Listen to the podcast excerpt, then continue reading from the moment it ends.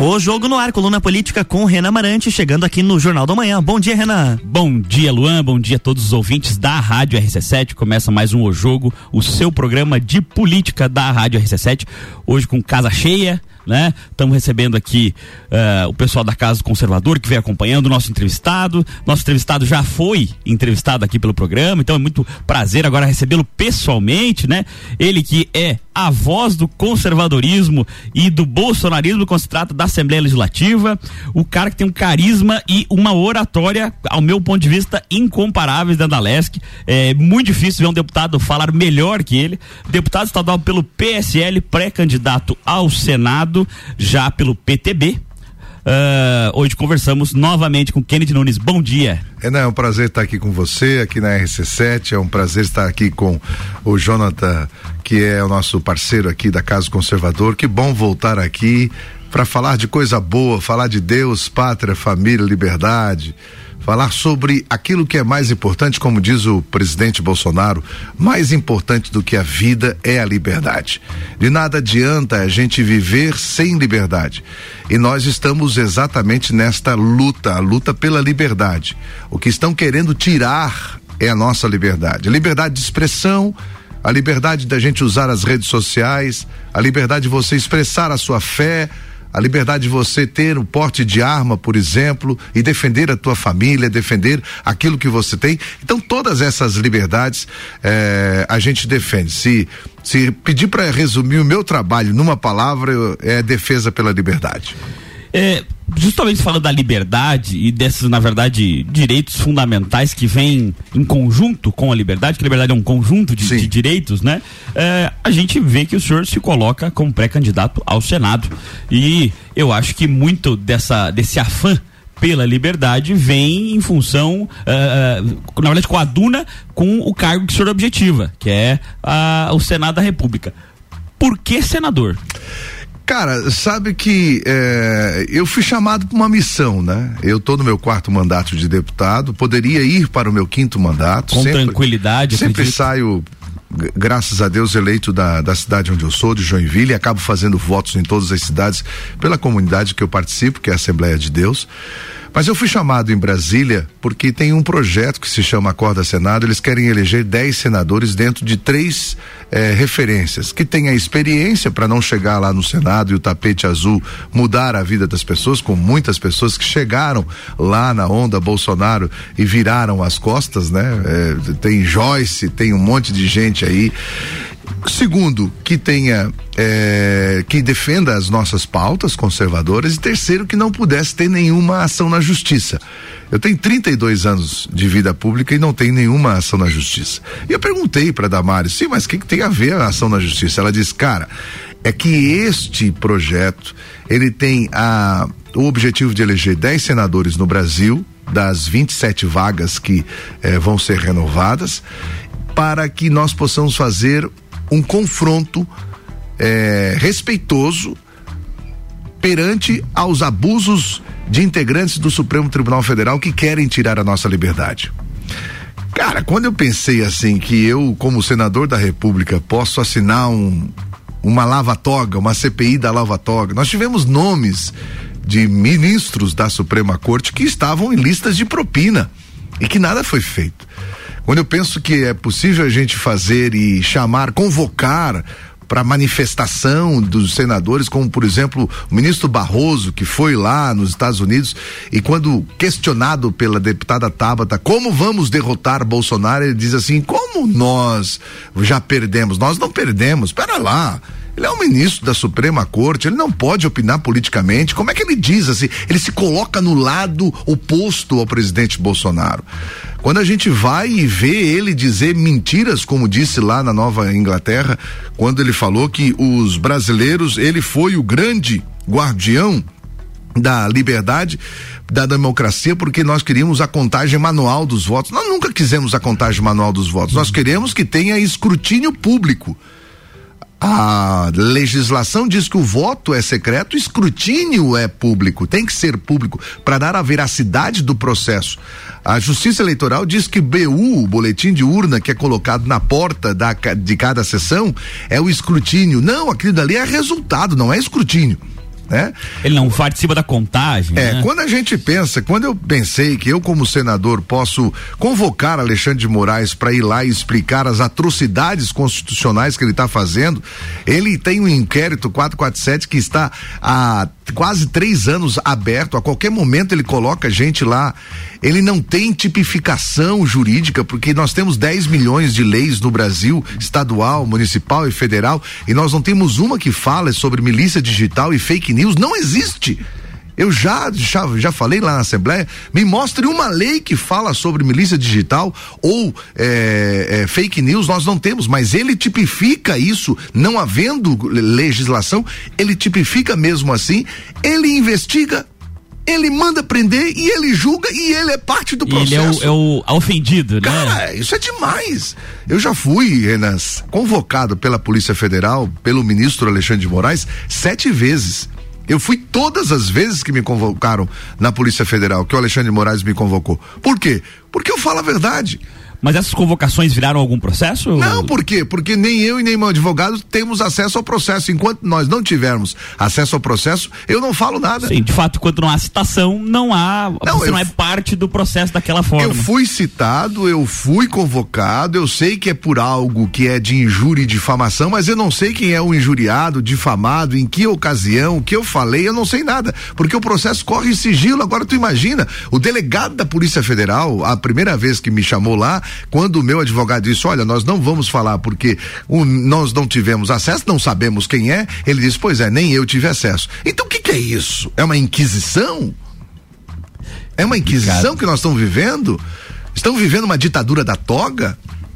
E ditadura da toga, veja bem, até o momento, é, é, ela é feita por membros da Suprema Corte, mas está virando é, jurisprudência.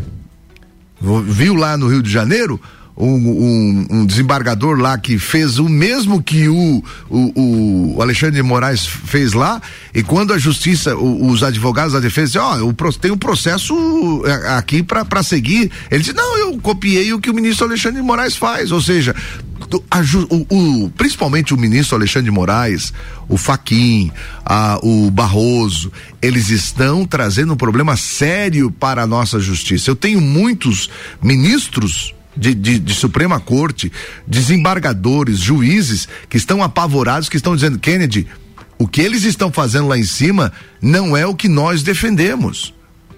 Por quê? Porque existe magistrado sério.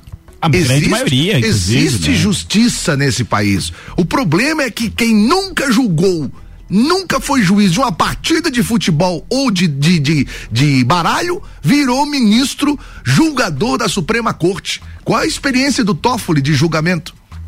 Foi ministro da Suprema Corte indicado pelo Lula aos 41 anos, por quê? Porque era advogado do PT. Qual é o, a experiência de, de Alexandre de Moraes em julgamento? Advogado do PCC? Qual é a experiência de, do Barroso? Advogado do Cesare Battisti? Nós precisamos mudar. O meu chamamento para o Senado é para mudar esta forma de indicação à Suprema Corte. É para nós acabarmos com o cargo vitalício da Suprema Corte. Botar um prazo? É, é um mandato de oito ou dez anos e pronto, você vai servir a nação. Outra coisa, exigir 15 anos de magistratura, de julgador, de experiência de julgador, para você ir. A, a última corte é a nossa última fronteira da justiça. Nós não podemos colocar alguém lá que nunca julgou uma partida de futebol. É, é assim, como advogado, eu, eu confesso que é, não, não coaduno com esse prisma do deputado, porque é, tem uma lista, dos, por exemplo, para desembargador, para outros órgãos, que acaba uma lista do quíntuplo que vão membros da promotoria e da advocacia. O que acontece é que ao STF, principalmente, me parece que necessita uma situação de bom senso, que talvez não tenha sido observada. E o bom senso não se ensina, né? É, tanto que, é, com um pouquinho de bom senso, eu acredito que quase todos esses problemas seriam dirimidos. Alguém numa posição que se coloca como ministro nunca é, e, e, é réu de um processo, aquela corte não deveria nem julgar, deveria mandar para uma outra corte. Renan, duas pra... coisas. É, Há países que a formação da Suprema Corte é metade é indicada pelo Legislativo e metade é indicada pelo Executivo. Sim. Eu não gosto disso. Por quê? Cara, Justiça não é cargo público. Entendeu? É por isso que eu defendo que tenha na Suprema Corte. Na Suprema Corte. Nos outros pode ter, mas na Suprema Corte é preciso ter experiência de julgamento. Porque a promotoria está lá. O advogado de defesa está lá. O que nós estamos chamando é para alguém para julgar. Entendeu? Na, na Suprema Corte, para mim, eu defendo que tenha experiência de julgamento. Não pode, com re, todo respeito Não, claro. às listas e às posições de promotoria de, de, de, de, dos advogados, mas lá não é casa representativa como é no, no, no, nos, nos tribunais de justiça e em outros. Lá é a última corte de julgamento. E eu passei a ser convicto disso depois que eu conversei, vou me abster de dar o nome, até porque ele não me autorizou, de um ministro que conversei com ele, ele disse, Kennedy, você, é, nem tudo que você defende, a gente, nós magistrados, é, compreendemos como é, é o correto mas é a tua tese. Agora, muitas coisas que você fala é verdade, como por exemplo, essa questão da experiência de magistratura. Ele foi eh, passou no concurso público para ser juiz federal com 26 anos. Hoje ele deve estar tá com uns 70 anos, 65 a 70 anos. Ele disse: Eu tenho meio que vergonha das decisões que eu tomei lá atrás com 26, 27, 30 anos eu tomaria decisões diferentes, mas só a vida me fez a, ver é, isso. O bom senso foi se criando. Né? Exato. Né? Então o que que ele disse, Kennedy? Você tinha que apresentar uma emenda lá quando você for senador para chegar à Suprema, à Suprema Corte somente depois dos 55 anos de idade. Seria interessante mesmo. É, por quê? Porque lá é a Suprema Corte, cara. Lá não é, lá, lá, é, lá, é, lá é julgamento. Entendeu? A Suprema Corte é o guardião da Constituição. Outra coisa, Suprema Corte não é para definir o, o, o, não não existe para definir o direito do Renan. Não, não, é o direito de todos, da sociedade Exato, como um todo. Né? Mas hoje o que, que nós estamos fazendo? Nós, a Suprema Corte está tirando o papel do STJ. Todo mundo vai para a Suprema Corte. Uma decisão aqui de primeiro grau que não deu, recorre à Suprema Corte, porque a Suprema Corte virou política. E nós não podemos ter uma Suprema Corte. Eu estou falando específico de Suprema Corte. Nós não podemos ter uma Suprema Corte. Ainda eh, essa semana teve um camarada conversando comigo, da, da tua área também de direito, dizendo o seguinte: ah, não, Kennedy, a Suprema Corte precisa ter um posicionamento político, sim. É, ela é. Não, cara, a Suprema Corte não. tem que ter um, um posicionamento constitucional. O que está acontecendo hoje? Por conta desses abusos e dessas condições ideológicas públicas dos ministros da Suprema Corte, o Faquinho vai numa entrevista e diz que o que mudou a vida dele foi uma professora de literatura que apresentou para ele o livro de Karl Marx. Quer mais algo além disso? Né? O cara que foi, que pediu voto pro PT, o cara que foi indicado pelo PT e que diz numa entrevista. Uma das coisas que eu quero fazer é proibir ministro da Suprema Corte da palestra e entrevista. Eles não têm que falar com ninguém. Fique nos autos do processo principalmente processos que estão lá, né? Pronto. Não, não, deve acontecer. Entendeu? Então, assim, ó, ele, a, é, o que que eu digo? Eu digo o seguinte, que o, o, hoje, quando a esquerda, o PSOL, PT, esses caras querem levantar um assunto para ser discutido e lá no Congresso Nacional não consegue porque nós somos um país majoritariamente cristão, nós somos contra o aborto, por exemplo. A maioria dos, do, do, do brasileiro é contra o aborto. Aí quando o PSOL e o PT, que são favoráveis ao aborto, não conseguem levantar essa discussão no Congresso Nacional, eles recorrem ao seu puxadinho, quem é? Suprema Corte. Aí o Barroso, ministro Barroso, ativista pró-abortista, ele é ativista pró-aborto, ele é o relator da ação que os partidos de esquerda fizeram para liberar o aborto no Brasil ou não por causa de uma mulher. Cara, isso é, é, é, é ilegal. Isso tem que ser discutido na casa de leis. Isso é costume, é doutrina. Isso é ativismo judicial. Ah, total. Vamos ao intervalo comercial e voltamos já já no segundo bloco com mais Kennedy Nunes falando aí de democracia, uh, eleições, STF e todos aporte de armas. Já já voltamos com Kennedy Nunes.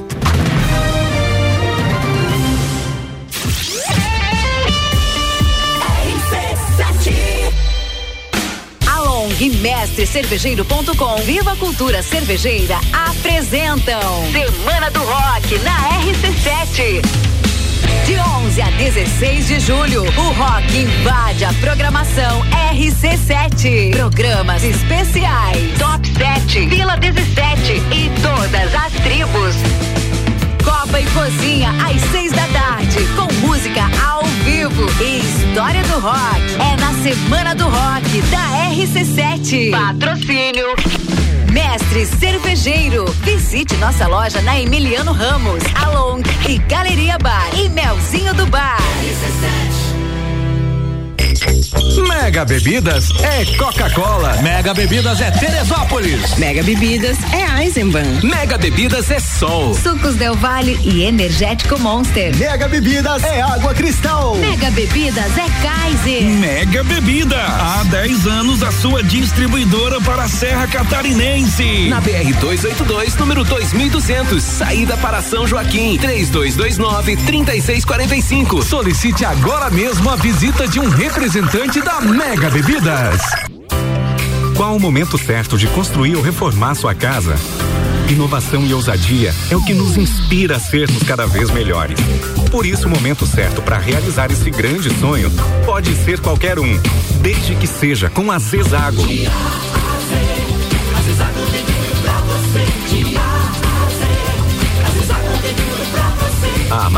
Da 282 no Trevo do Batalhão. Siga-nos nas redes sociais. Arroba Zezago BR 282. Minuto RG. Na RG você encontra a luva para proteção contra agentes térmicos e mecânicos. É uma luva de segurança tricotada em algodão com banho em cloro neoprene na palma e face palmar dos dedos, punho com elástico e acabamento em overlock. Oferece proteção das mãos do usuário contra agentes abrasivos, escoriantes, cortantes e perfurantes, contra agentes térmicos, ou seja, pequenas chamas e calor de contato, e também contra vibrações. Produto importado com certificado de aprovação do Departamento de Segurança do Trabalho.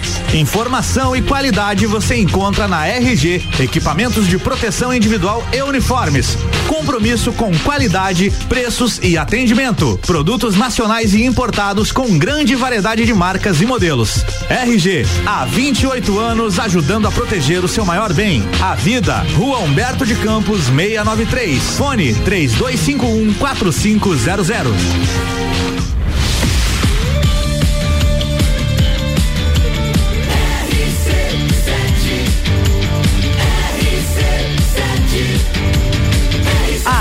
No seu rádio. Jornal da Manhã.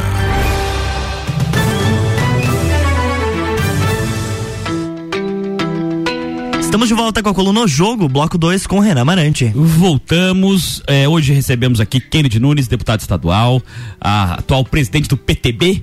E eh, conversávamos aqui no primeiro bloco sobre seus posicionamentos políticos, sobre a sua eh, briga ou a cisma com o STF, que ele que é pré-candidato a senador, inclusive nos colocou muito claro que a posição de ser pré- pré-candidato a senador é justamente para ter poderes no sentido de, de eh, hierarquia do nosso ordenamento político junto a, a essa esfera jurídica, né? A esfera do poder judiciário. Kennedy, nós falamos aqui, tu principalmente comentou no primeiro bloco sobre as eleições, sobre o voto auditável, voto talvez impresso, a- o escrutínio público dos votos. Eh, tu acredita na lisura das eleições? E qual, na tua opinião, as eleições são confiáveis da forma como estão? Olha, é, eu tenho as minhas dúvidas até porque a gente, se a gente duvida de, de fazer um pagamento por Pix muitas vezes para ver se realmente vai, ou seja, a tecnologia é falha. Ela, a tecnologia tem duas coisas. Primeiro, ela é falha e segundo, ela tem intervenção humana, né? Então, por conta desta falha e dessa intervenção humana, eh, não é só por causa que é a urna eletrônica, mas todo todo o sistema eletrônico ela é, é colocado em dúvida. Prova disso que os bancos e as grandes corporações, o maior investimento que eles fazem não é no desenvolvimento de produto, e sim na garantia que não serão hackeados. Segurança, né? Segurança. Então, esse é um processo. Ah, o que, que eu tenho dito sobre isso, Renan? Não, nós, não adianta mais a gente falar sobre urna, não vai mudar nada mais. Entendeu? Não vai mudar, tá aí, colocado. A gente tentou mudar, o Congresso Nacional se acovardou diante da, da insurgência pessoal do então ministro do Tribunal Superior Eleitoral, eu nunca vi isso, né? O ministro de uma Suprema Corte Eleitoral eh, fazer campanha para um tipo de votação né? É, isso é, no mínimo, deveria se considerar. É, é esquisito, exótico, né? é, né? Porque. É complicado. Em né? tese, como ministro, ele deveria, naquele momento. Neutro. Não, e cumprir a lei, né? E, e deixar o... exigir, deixar que o Congresso resolvesse. Ele até, como ministro, deve, pode opinar publicamente. Aliás, mas... É, fizeram uma entrevista com o novo ministro da Suprema Corte dos Estados Unidos e perguntaram assim para ele: o senhor é a favor do aborto? Ele disse: eu? As minhas vontades e os meus conceitos não devem prevalecer. Quem define sobre o aborto são os congressistas. Eu só aplico a lei. Eita! Tá, isso que é juiz, né? Isso que é magistrado. Respeita a lei. Respeita que os, os deputados e senadores foram eleitos para legislar. Eles só têm que cumprir a lei. Mas o que me chama a atenção é o que eu estou ouvindo ultimamente. Eu tenho ouvido principalmente de conservadores, dizer o seguinte: ah, eu não vou é, é, é, é, participar dessa palhaçada, porque não é confiável. E o que está acontecendo? Sabe quem ganhou a eleição no Chile? Quem ganhou a eleição no Chile? Eu não lembro agora o nome do, do rapaz que foi que foi o da, da esquerda presidente, lá, o mas é o rapaz do o Boric. Da esquerda, né? É, não, não, não foi ele que ganhou. Ele foi em segundo lugar. Sabe por quê? O primeiro lugar foi abstenção branco e nulo. É, Sabe quem ganhou na Colômbia? Um princípio democrático ele não ganhou, efetivamente. Claro é, que foi. Por, por, por, por, maioria de votos. Sim. Sabe quem ganhou na Colômbia? Não foi a esquerda o cara lá da FARC, foi a ausência de eleitores. E não vamos longe. Em 2020, se você observar, eu vou falar da minha cidade, Joinville. O prefeito Adriano não ganhou a eleição. Ele perdeu para o primeiro colocado, que foi nulo, branco e abstenção. E o que está acontecendo? Pessoas que podem fazer a grande diferença para não permitir que o Brasil se torne uma Venezuela e que estão colocando em xeque o sistema de eleição, estão começando a desestimular para ir votar. Enquanto nós, conservadores, estamos colocando em xeque o sistema eleitoral, a confiabilidade da urna e estimulando outras pessoas a não irem votar, por causa para não participar dessa palhaçada, como dizem, a esquerda entra nas escolas e fala para os adolescentes acima de 16 anos: tire o título para tirar Bolsonaro. O que me traz uma preocupação muito séria é que gente conservadora está querendo não ir na urna para votar. O que que eu tenho dito, gente? Agora o que tem que ser feito é a gente ir na urna, votar, não deixar que a esquerda volte, porque senão nós estamos ralado e o voto é que vale. Do ponto de vista de marketing, a campanha uh, da esquerda, como o senhor nominou, de ir nas escolas e dizer para as crianças de mais de 16 anos, adolescentes ali, tire o, o, título e tire o Bolsonaro é bem melhor, né? Não, é bem isso. melhor mesmo. É isso, mas sabe o que que é? A esquerda Renan, a esquerda é organizada, a esquerda vai e vota, não coloca em xeque a, a urna. Nós que estamos colocando em xeque, nós conservadores estamos colocando em xeque a urna, estamos eh, desestimulando pessoas, principalmente pessoas adultas, a irem votar. Eu já estou indo na contramão. Vá e vote. Deputado, recentemente eh, eu vi na rede social eh, o senhor comentando sobre um caso de estupro e que o senhor teria referido que a melhor solução para um caso de estupro seria uma bala de 9 milímetros. Um remédio de 9 milímetros. É, Cara, o que que vale esse Qual que é a tua opinião sobre a porte e a pauta armamentista? Porte Primeiro aqui, qual é o que que um vagabundo do médico que anestesia uma mulher na gravidez, na hora do parto, para colocar o pênis na boca dela e ejacular na boca dela. O que que vale um vagabundo desse? Vale nada. Qual é o remédio para um vagabundo desse? Qual é o remédio? Me diz. Diz que ela é doente? O, de, o, o remédio é uma bala. Vagabundo! O que que merece um vagabundo que pega uma criança e estupra? Um pedófilo. Eu sou pela castração, nós não temos pena de morte, mas eu sou pela castração química e mais o cadastro único de pedofilia.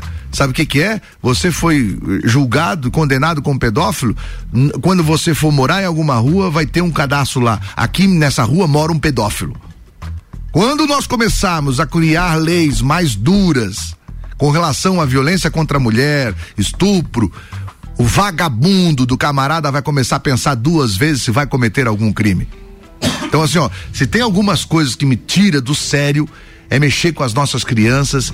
E esse negócio mesmo do médico lá, cara, rapaz, olha, se ele faz isso com a minha mulher, Deus o livre. Ah, Deus o livre. Por quê? E, e se tem alguém que tá me escutando que defende ele, leva pra casa, deixa ele cuidar da tua mulher. É só isso que eu posso dizer. Agora, com relação ao porte de arma, nós do PTB temos nosso estatuto partidário, que nós somos sim favoráveis ao que o cidadão de bem que queira, não é obrigatório, aquele que queira possa ter o porte de arma para defender a, a sua família e a sua propriedade. A arma não foi feita para matar. Eu não estou falando aqui de arma. Eu não estou falando aqui de vida ou morte, estou falando de liberdade, a liberdade de, de, de escolha.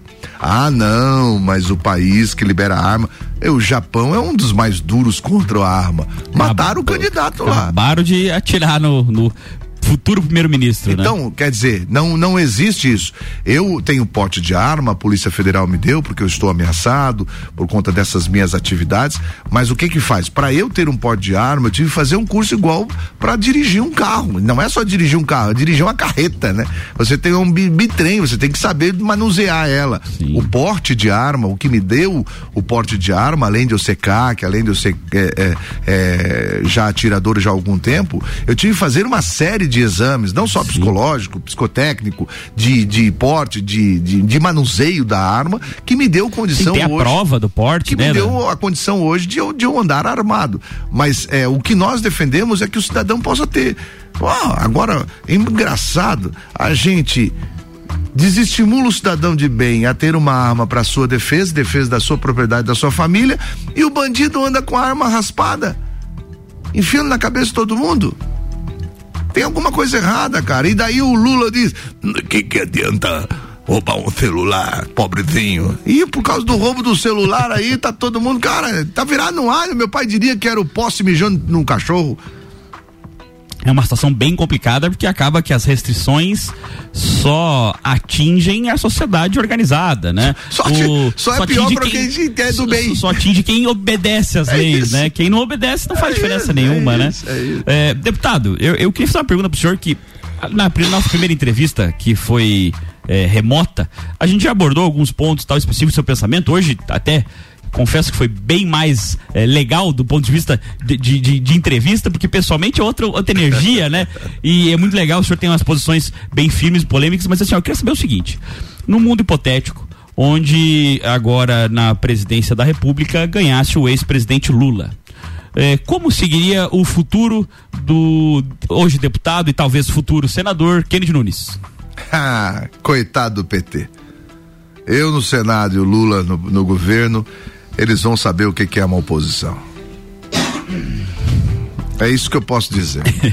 e qual que vai Se ser? hoje a polícia militar tem que me dar garantia de, de segurança e eu tenho que andar com porte de arma, é, com certeza a Polícia Federal vai ter que fazer a minha, minha Escolta. escolta, porque eu vou na jugular. Eu não tenho medo de ninguém, não. Sabe? Eu não, eu não meço o tamanho do meu adversário quando é para defender o direito de um cidadão. Eu vou cumprir o meu papel, seja quem for. Ah, ah, eu estou indo lá para nós acabarmos com a saidinha das cadeias, para acabarmos com a questão da audiência de custódia para a segunda passagem. Cara, tem, tem cara que, que faz cinco, seis audiências de custódia no dia e sai antes da polícia tá preenchendo o papel, sabe? A, a, a justiça está descarcerizando ao mesmo ponto em que a esquerda está defendendo o roubo até mil reais, dizendo que roubar celular não tem importância, ou seja, nós estamos vivendo uma. um- daqui a pouco vai virar um pandemônio isso daqui, sabe? E nós precisamos botar gente lá que não queira ir atrás de foro privilegiado, que eu quero acabar, sabia que eu quero acabar o foro privilegiado? Tem que acabar. Tem que ter prisão em segunda instância. Você, advogado, sabe, na segunda instância, todas as possibilidades de defesa já terminaram. É, a parte material já foi. Já né? foi. Ah, vai ter algum erro processual que pode seguir. Mas, Mas daí bota o cara na jaulinha lá, entendeu? Eu sou de defensor da privatização dos presídios. Eu sou defensor. Mas me diz uma coisa: se o senhor se elegesse senador, qual seria a sua primeira ação? Convocar o Alexandre de Moraes. É um negócio pessoal. Não, não é pessoal. É porque ele tá interferindo na vida da gente. Ele tirou o nosso WhatsApp um dia, cara. Ele não é a muralha do, do STF. Então vem cá, Alexandre Moraes, explica para mim onde é que tem a tipificação desse dessa inquisição que você tá fazendo. Cara, ele mandou prender parlamentar, presidente de partido, jornalista. Agora nessa semana ele mandou prender um humorista. Humorista. Ele vai prender quem, gente? E nós vamos ficar assistindo um homem que não foi eleito, um homem que foi indicado, um homem que, que, que foi advogado de, de escritório de advocacia, que, que lidou com empresas ligadas ao PCC, e nós vamos deixar esse cara tirar a nossa liberdade? Tirar o nosso princípio da, da, da opinião? Me diz uma legislação que, por causa da minha opinião, posso ir ser preso? Se não for injuriante para ninguém. Não pode! Tem, né? Cara, prendeu um. Se ele prendeu. Aqui, ó, prendeu um professor aqui da Serra. Tacílio Costa. Tacílio Costa. E nós vamos ficar assim? Nós, 220 mil brasileiros, 220 milhões de brasileiros, vamos ficar à mercê do egoísmo de um homem. Acorda, Brasil. Eu sei das dificuldades, dos riscos que eu corro quando eu levanto isso. Mas eu não medi, eu recebi uma missão, Renan. A missão seria muito mais fácil para mim ficar como de, deputado estadual. Bem mais cômodo, inclusive. Bem né? mais cômodo. Era uma eleição pra gente certeira. Agora, e... me deram uma emoção. Uma, uma, olha, eu de uma eleição de 35 mil votos para continuar onde eu tô, eu tô indo para uma missão que eu preciso fazer um milhão e meio de votos sem rede protetora. O que, que, é essa rede protetora? É fácil, por exemplo, por exemplo, uh, o senador que eh, sair candidato a governador. Ele ainda é senador, né? Ele, se ele perder, ele tem mais quatro anos. Eu não tenho. Se eu perder a eleição para senador, eu não tenho mais mandato. E tá tudo certo para mim. Por quê? Eu fui chamado por uma missão. Não foi escolha minha. Eu fui chamado. Cara, eu fui escolhido. Olha só. Eu fui escolhido em um país de 220 milhões de pessoas, eu sou um grupo seleto de 10 pessoas que escolheram para esta missão. Olha isso, cara. Isso Não. já para mim já é uma alegria, né? Com é. certeza é uma alegria e um, um peso, né? Peso enorme, né? Agora o que eu tenho dito, a minha eleição, ela é difícil, ela é uma eleição difícil, mas por outro lado, eu acho que mais difícil ainda, ou para mim, para minha vida, para minha família, vai ser o cumprir o meu mandato porque vai ser um mandato de, de, de confronto. Bastante embate. Muito Deputado, embate. Infelizmente, a gente está se avizinhando nosso tempo aqui. Na verdade, já estouramos o tempo. O Luan aqui já está com a cara fechada aqui. O Luan que é sempre tão simpático a gente. É, eu vou abrir os microfones aí para o senhor dar sua mensagem final aos nossos ouvintes. Só antes queria mandar um abraço para o Jonas Santos, que está em Lararanguá, acompanhando o filhinho dele que está no hospital. E um abraço, meu querido. Sucesso e saúde ao pequeno Rebento e ao Cristiano, que está nos ouvindo também. São dois queridos que mandaram mensagem aí, mas, deputado, fique à vontade para sua mensagem final. Eu quero só agradecer e convidar para hoje à noite, na Casa do Conservador. A, amanhã, amanhã à noite, na Casa do Conservador, nós vamos ter um papo reto. Eu tenho feito isso daí. É, eu gosto muito disso daí que o Renan faz aqui comigo, né? Que é o confronto de ideias e, e, e ser estimulado. Então nós estamos fazendo isso aonde a gente está passando. É, eu vou para uma sabatina com quem estiver lá. Pergunte o que você quiser. Agora segure, porque a resposta é papo reto também. Mas é isso aí, é. democracia é isso aí, né? É discutir as ideias. Até tem que mandar um abraço também pro nosso querido Peixe, que está aqui, nosso amigo Frank Andreoli, que também está aqui nos acompanhando. Hoje aqui no estúdio, com a vista privilegiada do Fog Londrino Serrano. É verdade. Então, olha, amanhã que hora que vai ser? Amanhã lá na casa? 19 horas, você amanhã, 19 horas, nós vamos estar no Papo Reto lá, vai lá. É, faça a pergunta que você quiser, é um bate-papo, é, vai ser bem legal. A Casa do Conservador que fica Fica na, No São Cristóvão, na rua. Bairro São Cristóvão, antiga sede do Jeep Clube, ali, não, na- do lado do colégio Aprender Brincando, não tem erro. É isso aí. Eu espero, eu espero. Tem as redes sociais, Casa do Conservador, Lages aqui, e, e vocês podem ir lá. Quero ter o maior prazer de responder a sua pergunta, de ouvir também, né, sugestões, mas também dar um abraço, tomar um bom chimarrão. É isso aí. Com vocês, pré-candidato a senador pelo PTB, Kennedy Nunes. Muito obrigado, Kennedy, pelo seu tempo e pelas respostas francas aí. Um Não abraço. se assustem, mas eu sou assim. é isso aí. Até a próxima terça com mais o jogo com Renan Marante. Jornal da Manhã.